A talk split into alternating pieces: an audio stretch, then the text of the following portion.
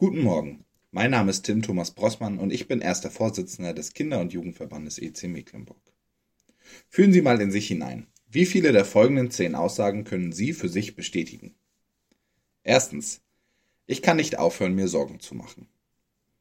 Zweitens. Ich mache mir oft Sorgen über Dinge, über die ich keine Kontrolle habe. Drittens. Ich erinnere mich ständig an Fehler.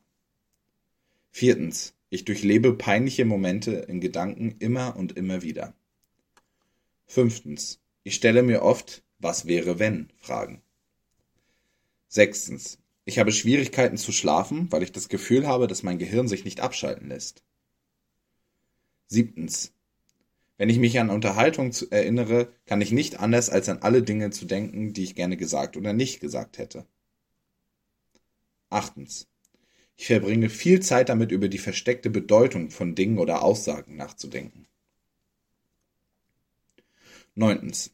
Wenn jemand etwas sagt oder sich auf eine Art und Weise verhält, die mir nicht gefällt, denke ich immer wieder darüber nach. Zehntens. Ich verbringe so viel Zeit damit, über vergangene Ereignisse nachzudenken oder mir Gedanken über die Zukunft zu machen, dass ich oft verpasse, was in der Gegenwart vor sich geht. Wenn Sie so wie ich viele dieser zehn Aussagen bestätigen können, dann sind sie das, was man allgemein einen Overthinker nennt.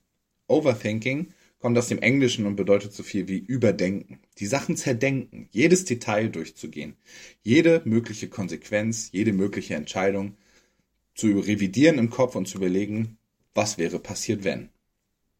Mich hat das schon Nächte wach gehalten und es hat alles sein Für und Wider. So ist man vielleicht auf Situationen besser gefasst oder hat die Dinge mehr unter Kontrolle. Aber die schlaflosen Nächte zermürben. Und gerade als Christen sind wir nicht alleine damit.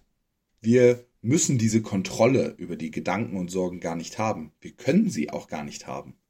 Denn irgendwann kommt der Moment, wo die Sorgen uns überrennen. Wo ich nicht mehr die Sorgen in der Hand habe, sondern die Sorgen mich.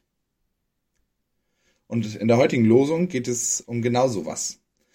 Petrus, der erste Papst, schreibt, all eure Sorge werft auf ihn, denn er sorgt für euch.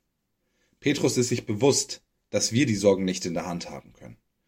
Und er sagt, werft sie auf Gott, denn er ist es, der sie in der Hand hält.